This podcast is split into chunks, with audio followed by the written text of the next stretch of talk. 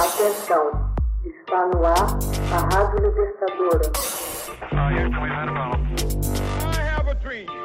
Começa agora o Hoje na História de Ópera Mundi.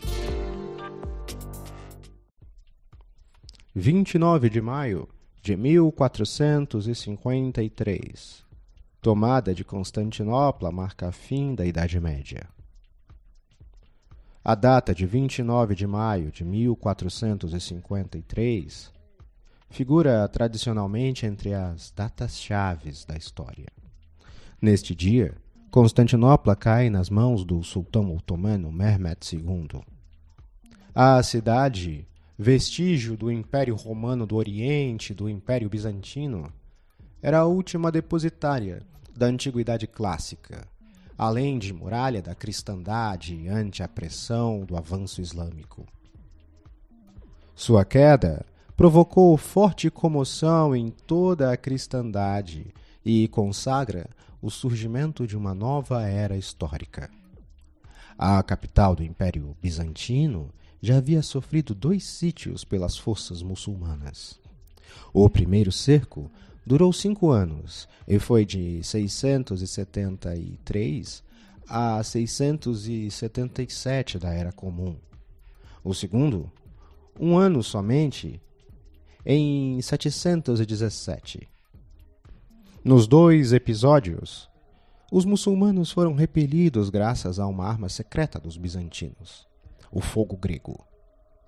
Tratava-se de um produto misterioso, fruto da mistura de salitre, betume e enxofre, que possuía a particularidade de queimar mesmo sob a água. Propelida em direção aos navios inimigos, permitia incendiá-los de um só golpe. Apesar disso, os bizantinos perderam ao longo dos séculos sua superioridade bélica. A queda da Nova Roma tornou-se inevitável quando os novos ocupantes vindos da Ásia, os turco-otomanos, atravessaram o Estreito do Bósforo. Tomaram a maior parte dos Balcãs e instalaram sua capital em Adrinópolis. O cerco a Constantinopla acabou por isolar a cidade, impedindo qualquer apoio das nações ocidentais. A partir do século XIV, as vitórias dos turcos no Kosovo e em Nicópolis sobre os cristãos prenunciavam a queda iminente de Constantinopla. Mas a derrota dos turcos em Angora, diante de Temerlã, atrasou em meio século o desfecho final.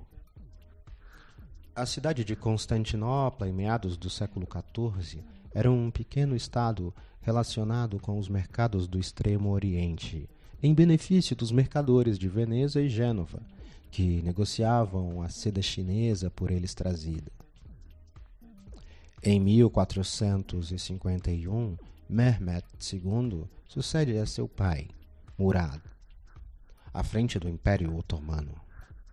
Nascido de mãe escrava e cristã, o novo sultão de 19 anos decide acabar com Constantinopla envia, em julho de 1452, uma declaração de guerra ao imperador bizantino. Dois meses mais tarde, desencadeia as hostilidades, testando as muralhas da cidade com 50 mil soldados.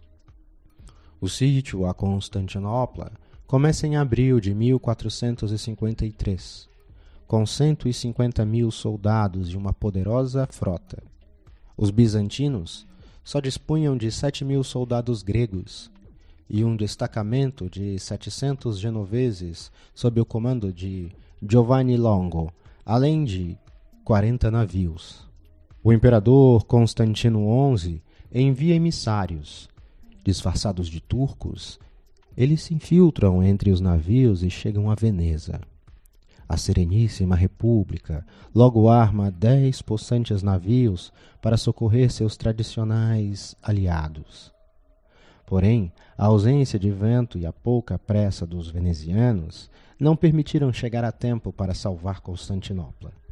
Diante do tríplice anel de muralhas, Mehmet II recorre a todos os seus recursos de artilharia. Durante semanas, sem trégua, arremessa pedras e balas com suas bombardas. Dispunha também de uma bombarda especial, a Realeza, que montada sobre um impressionante castelo de madeira e manobrada por um milhar de homens, atirava a toda a cidade enormes pedras pesando cerca de 700 quilos. No entanto, os gregos conseguem incendiar o castelo graças às flechas inflamadas, tornando inoperante o dispositivo. A frota do sultão cerca a cidade pelo Bósforo e o mar de Marmara, mas não consegue entrar no canal do Corno de Ouro, que fecha a cidade pelo leste, protegida por uma cadeia de montes que interdita o acesso. Em desespero de causa, Mehmet II faz construir sobre a colina de Gálata, às margens do Bósforo e às margens do Corno de Ouro, uma espécie de tobogã de madeira de quatro quilômetros e meio. Milhares de homens iriam erguer ao topo deste tobogã não menos que setenta e duas galeras com duas fileiras de remos, e ali escorregariam até a borda do Corno de Ouro. Graças a essa memorável experiência, até hoje comemorada com festas e reconstituições, os navios turcos contornaram a cadeia que se infiltrava no Corno do Ouro com os seus marinheiros e soldados. Conta-se que no palácio do imperador, os padres ortodoxos e os cortesãos continuavam a discutir a propósito do sexo dos anjos enquanto as tropas levavam a cabo o cerco de Constantinopla. A maledicência em relação a Bizâncio remonta ao século XVIII. Homens cultos como Voltaire julgavam-na medieval, decadente e exageradamente cristã. Em 28 de maio, os arautos do sultão anunciam a batalha decisiva.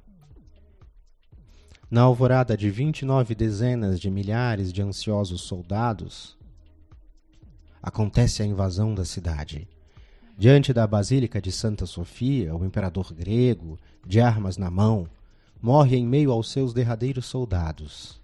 Ao meio-dia, o sultão entra triunfante na cidade.